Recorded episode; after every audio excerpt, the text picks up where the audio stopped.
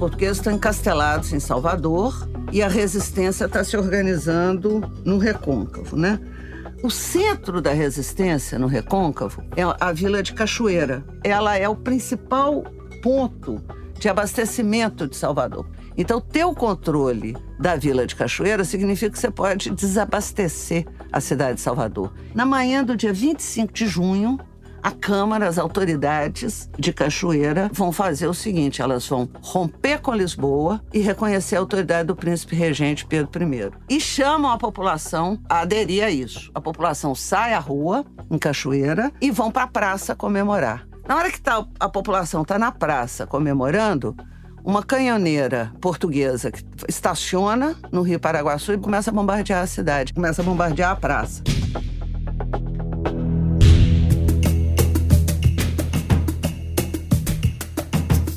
Bem-vindas e bem-vindos ao quinto episódio do podcast Mulheres na Independência, a série que te conta uma outra história da nossa independência. A história de como algumas mulheres pioneiras se rebelaram contra as regras da sua época e mostraram na prática que lugar de mulher é onde ela quiser. Eu sou Antônia Pellegrino e a voz que você acabou de ouvir é da minha companheira, a historiadora Heloísa Starling.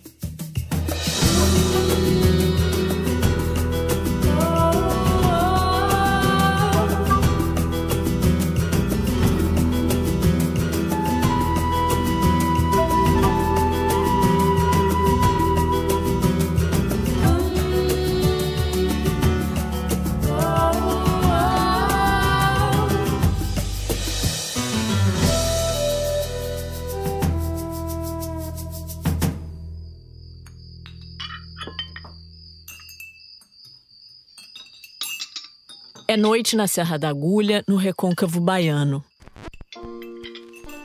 A família do fazendeiro Gonçalo Alves de Almeida está reunida para jantar, quando um mensageiro das forças da resistência interrompe a refeição. Gonçalo o convida para entrar e comer. Após o jantar, o convidado revela o motivo da sua visita.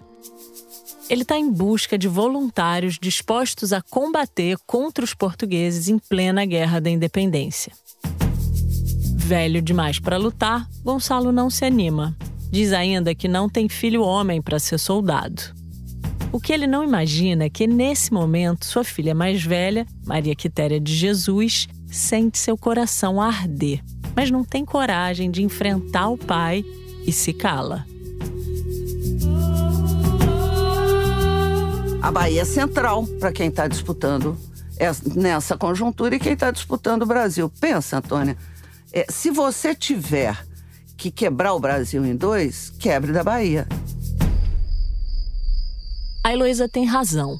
A Bahia fica no meio do caminho. É um lugar estratégico nessa disputa. E a Maria Quitéria devia entender muito bem a importância da luta no recôncavo. Tanto é que, depois do mensageiro partir, ela atravessa a fazenda até a casa da Teresa, sua meia-irmã, que já é casada e mora ali perto.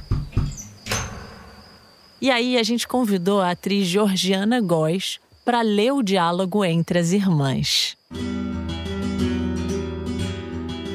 Desejaria ser homem para poder juntar meus patriotas. Não é preciso ser homem para lutar. Basta não ter marido nem filhos. Se eu fosse solteira, partiria incontinente por metade dos argumentos apresentados pelo mensageiro. Qual que é o plano de Portugal?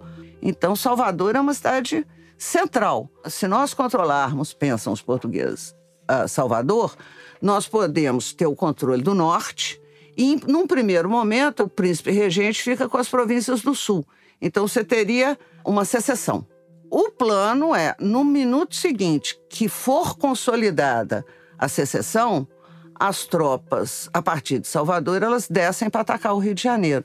Então, o Rio de Janeiro ia ser alvo de um combate duplo. Desce de Salvador e sobe da Cisplatina as tropas portuguesas para atacar o Rio de Janeiro e aí retomar todo o controle para Lisboa. Esse é o projeto. Não dá certo por várias razões, mas principalmente porque na Bahia se instala a resistência. A Maria Quitéria tinha 30 anos, não era casada nem tinha filhos. Ela podia seguir seu forte sentimento patriótico e entrar na luta. E foi o que fez. Pegou com a sua irmã algumas roupas do marido dela e partiu rumo à Vila de Cachoeira, sede da resistência contra a opressão portuguesa na Bahia e do governo provisório. Ao chegar na entrada da vila, já de manhãzinha, ela vestiu as roupas do cunhado e entrou na fila de alistamento do regimento de artilharia. Ao perguntarem seu nome, ela disse: Soldado Medeiros.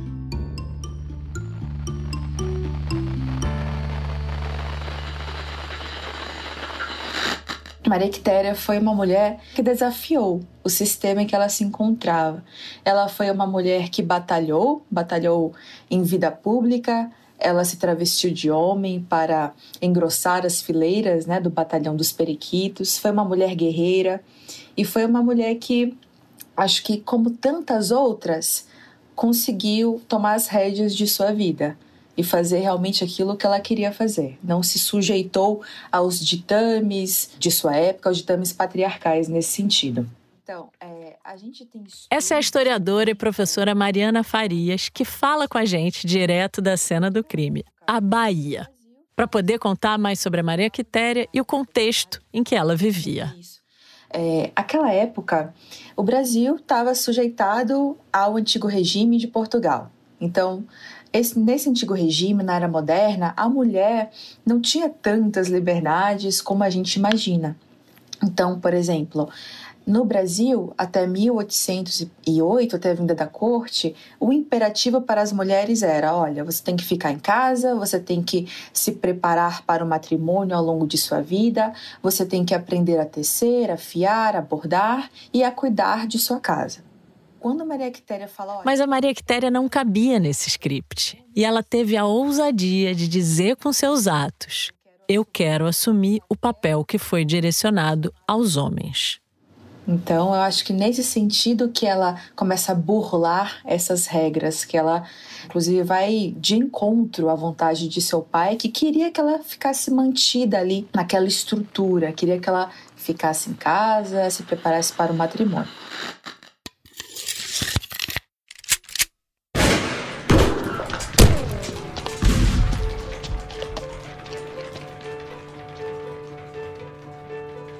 Maria Quitéria, ou melhor, Soldado Medeiros, não ficou muito tempo no regimento de artilharia. Não porque descobriram que ele era ela ou porque ela não desse conta do riscado. Ao contrário, ela era tão boa de pontaria que logo se destacou e foi promovida. Entrou para uma das unidades mais famosas da guerra pela independência, o Batalhão dos Voluntários do Príncipe, que tinha o apelido de Batalhão dos Periquitos por causa dos punhos e das golas verdes do uniforme dos soldados. Agora, como é que a Maria Quitéria sabia atirar se as mulheres brancas daquela época eram educadas para tecer, fiar, bordar e cuidar da casa?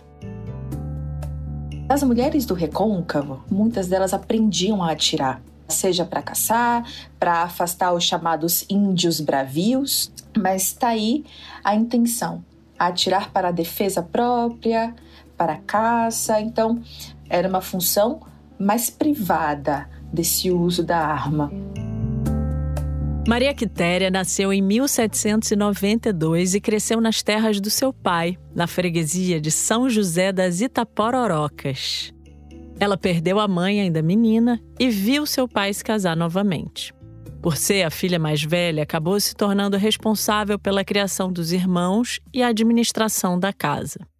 Ela fiava, tecia, bordava e caçava. Costumava levar para casa aves e mamíferos de pequeno e grande porte. Foi nessas caçadas que ganhou destreza com as armas, o que, a gente acredita, deve ter dado a ela a confiança para se alistar. Agora, imagina como ficou o pai da Maria Quitéria com o sumiço da filha. Nervoso, Gonçalo deixa a fazenda em São José das Itapororocas para rodar a comarca de Cachoeira atrás da filha. Então, quando ele ia procurando ela, a gente, a gente tem, que imaginar um cenário de guerra. Então, haviam várias, várias pessoas se alistando, havia realmente batalhões ali. Não, e pessoas e... mortas também, cadáveres, Sim. trincheiras. Então, é, quando o pai dela a reconhece em um batalhão e ele reclama a sua presença. Fala: Olha, é, eu vou falar e aí com o seu comandante Lime Silva para é, você voltar para casa. Mas ela fala que não. Ela suplica ao seu major para que ela consiga ficar. Então, nesse sentido, o major consente, fala que realmente ela é muito boa no, na, no manejo de armas e que se ela quisesse, ela poderia ficar. E ela fica.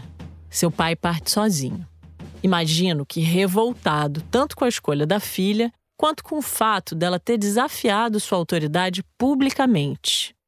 Mas e como a Maria Quitéria fez para continuar, depois da revelação de que ele era ela? A historiografia tem dois documentos oficiais do Conselho Interino de Governo, datados de 28 e 31 de março de 1823. O primeiro é uma ordem do inspetor dos fardamentos, montarias e místeres para que entregue, abre aspas, ao cadete Maria Quitéria dois saiotes de camelão ou de outro pano semelhante e uma fardeta de polícia. No outro documento, consta uma nova ordem para que a cadete receba uma espada. Portanto, no início de 1823, Maria Quitéria está na tropa, vestindo fardas, com um saiote por cima e empunhando espada contra os portugueses, no meio do regimento do Exército Pacificador, devidamente alistada e tratada como mais um dos soldados. Mas a historiografia também nos oferece ainda um terceiro documento que a Mariana vai ler. O Conselho Interino do Governo manda entregar um fardamento ao Furriel João José Luiz e uma calça e um par de botões à sua mulher Maria Quitéria. A sua mulher Maria Quitéria. Ou seja, é uma documentação que fala que a Maria Quitéria já estaria casada informalmente com o Furriel João José Luiz. Um Furriel é como se fosse um oficial inferior de cavalaria. Mas embora o Furriel e a Maria Quitéria já estivessem juntos no fronte, eles queriam as bênçãos de Deus.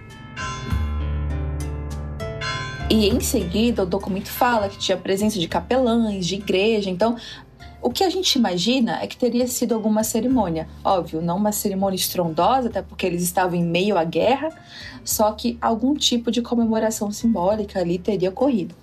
E deve ter sido uma paixão também, porque cada jornada na guerra, né, cada dia em campanha poderia significar que eles não estariam juntos à noite, né? Então a urgência de fazer um casamento e ter essa união sacramentada, né? Realmente. E é uma, uma história ao mesmo tempo de guerra e de amor aí se delineando. E o fato da gente não ter mais informações até agora, né, sobre esse Furriel, realmente nos, nos faz crer que ele tenha infelizmente falecido em batalha.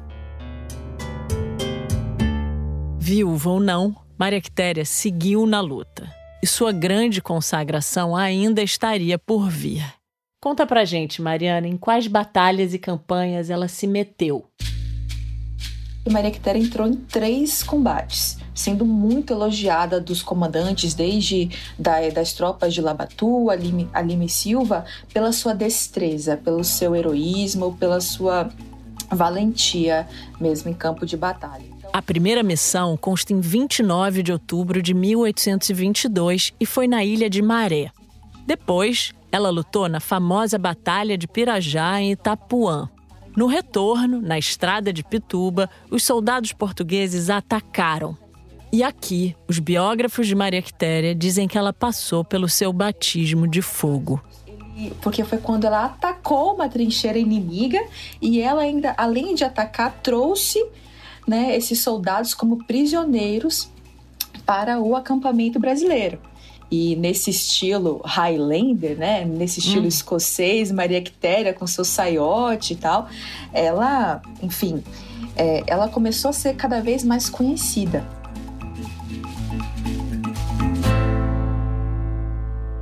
Maria Quitéria estava lá quando o exército pacificador entrou na cidade de Salvador em 2 de julho, após ter posto fim na ocupação portuguesa. O 2 de julho é o momento em que o Exército Pacificador entra em Salvador, conquistou Salvador dos portugueses e a Bahia, portanto, vai aderir à independência do Brasil. Faz todo sentido eles comemorarem ao longo de 200 anos o 2 de julho nas ruas com o povo. Todo sentido. Claro, e o Brasil devia comemorar também, porque é. ali foi decidido um destino. Sim, ali foi decidido parte do destino, mas ali foi um lugar decisivo para nós pensarmos na formação do que um dia vai ser o Brasil, entendeu? No dia 2 de julho, Maria Quitéria é aclamada pela população e, durante sua entrada triunfal em Salvador, é coroada com uma grinalda feita por uma freira do convento da Lapa. Além de receber uma espada com todos os acessórios, entregue pela Junta Conciliadora de Defesa de Cachoeira, ela é prestigiada pelo general Pierre Labatu com as honras de primeiro cadete. Mas as homenagens não pararam por aí. Ela vai ser hospedada na corte pelo Dom Pedro I e ele vai conhecer quem foi Maria Quitéria, né? E e assim, consequentemente, nós também vamos conhecê-la melhor, porque. Sim, todas que... essas homenagens a Maria Quitéria culminaram na ida dela para o Rio de Janeiro. Lá, ela teria uma sessão com ninguém menos que Dom Pedro I, como uma das emissárias que encarnavam a notícia da vitória contra os portugueses na Bahia. Porque eu acho que essa parte é decisiva porque quando ela vai ao Rio de Janeiro, a imprensa fala sobre ela, ela conhece uma inglesa super importante. É, à época, ela era, já era uma escritora profissional, viajante profissional, a Maria Graham. Já, já estava escrevendo um dos seus diários de viagem e vai dedicar preciosas páginas sobre a história de Maria Quitéria. Então, é quando ela passa daquela dimensão da guerra, das batalhas estritas e passa para a dimensão também mais política da questão. Dom Pedro estava visivelmente impressionado. O imperador deu a ela o soldo de alferes de linha e colocou a insígnia de Cavaleiro da Ordem Imperial do Cruzeiro no seu peito. O motivo? Por ter se distinguido, abre aspas, em ocasiões das mais arriscadas de combate, em que sempre se portara heroicamente. Como a brincadeira aqui é de uma mulher se travestir de homem, a atriz Georgiana Góes fez Dom Pedro e agora ela conta pra gente o que, que o Dom Pedro disse para Maria Quitéria.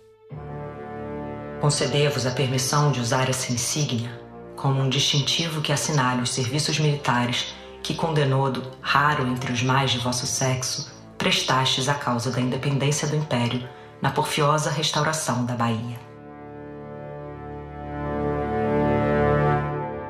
O fato de Dom Pedro I ter clamado pela sua presença, dela ter sido hospedada na corte por ele, isso é muito importante, porque ela ganha né, uma notoriedade fenomenal. Então, é quando começam a se fazer retratos sobre ela, gravuras sobre ela. É a partir daí que ela fica ainda mais conhecida. A Maria Graham, a escritora inglesa de quem a Mariana falou, testemunhou e escreveu sobre várias cenas importantes da independência do Brasil. Sobre o encontro com a Quitéria, a Graham fez o favor de nos deixar um registro, onde descreve as roupas usadas por sua xará, seus hábitos alimentares e sua inteligência. Segundo ela, Maria Quitéria vestia trajes como os de um soldado, acrescidos de um saiote que dizia ter adotado a partir da pintura de um escocês para deixar seu uniforme militar mais feminino. Comia farinha com ovos no almoço e peixe no jantar. Fumava charuto após as refeições e, embora fosse iletrada, era sagaz e aprendia rápido. Ela ainda disse que os modos de Quitéria eram delicados e alegres Agora, depois de ter sido reconhecida pela autoridade máxima do império, o que, que uma cadete condecorada faz da vida? Para onde Maria Quitéria foi depois de ter chegado ao topo do topo? Quando ela chegou no Recôncavo, ela chegou assim. Ela chegou para parar o trânsito, né? Como, pessoa, como as pessoas falam. Então, ela chegou paramentada para mostrar realmente onde ela estava, qual era o lugar que ela estava ocupando, que ela conseguiu ocupar. Mas quando ela chega realmente para sua residência e fala com seu pai, segundo também os seus biógrafos, o seu pai não a recebe bem. Apesar das saudações efusivas dos parentes e irmãos de Maria Quitéria, Gonçalo se retira do aposento e não lhe dirige uma única palavra. Meses depois, Maria Quitéria se casa com o lavrador Gabriel Pereira de Brito, que desde a juventude foi apaixonado por ela. Como dote, ela recebe um escravizado e dois animais. O casal tem uma única filha, Luísa Maria da Conceição. Passam-se alguns anos, o seu pai morre. Então a gente tem uma questão de testamento aí, né? O seu pai morre, logo em seguida o seu marido morre também e fica só ela e a filha. E elas passam anos e anos e anos e anos e anos na justiça tentando reclamar estes bens. Mas elas não conseguem. Porque o pai, o pai tirou ela do testamento?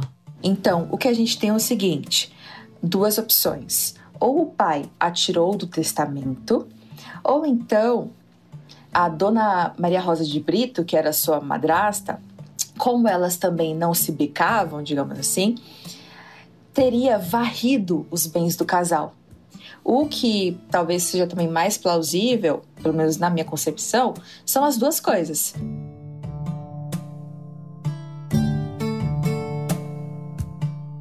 Maria Quitéria se muda para Feira de Santana e depois para Salvador, onde sobrevive exclusivamente do seu soldo de alferes. Quase cega e com grandes dificuldades financeiras, ela morre de uma inflamação no fígado aos 56 anos, no dia 21 de agosto de 1853. Ela teve literalmente seus altos e baixos, né? Sim, mas essa história não termina aqui. Maria Quitéria foi alguém que construiu uma das mais belas trajetórias de mulheres guerreiras que a gente tem notícia. Ela não foi a única, mas nenhuma outra mulher ganhou tanta fama popular como Maria Quitéria, a heroína da independência mais reverenciada até hoje. Maria Quitéria não desapareceu do imaginário popular nem da história do país. Ela é reverenciada nas comemorações da independência da Bahia, o 2 de julho, como uma das figuras mais importantes.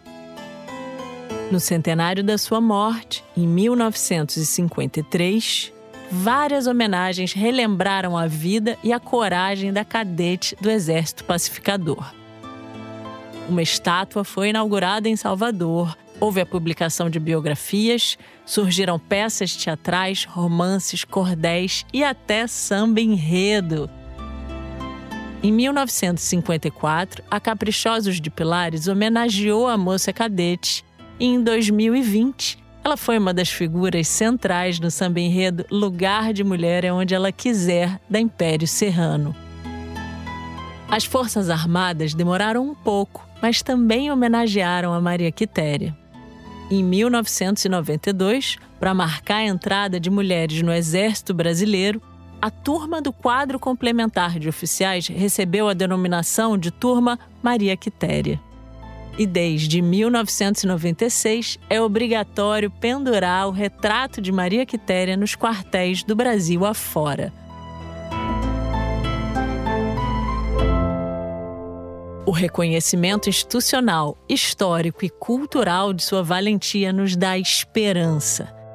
Maria Quitéria é mais uma brasileira que encarou os preconceitos de gênero de frente e seguiu seu próprio caminho. É uma heroína que merece ser ainda mais conhecida e celebrada. É uma guerreira que defendeu a liberdade e a independência do Brasil como se canta para Pombagira Maria Quitéria, nos terreiros da Bahia até hoje, abre aspas. Ela é tudo isso e não é brincadeira. É Maria Quitéria que vem descendo a ladeira. Ela traz consigo o puro axé e vem salvar seus filhos de fé.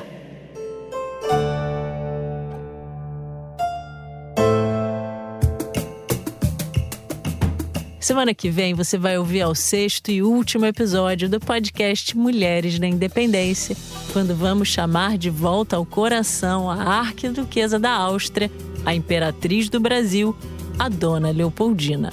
Vem que vem.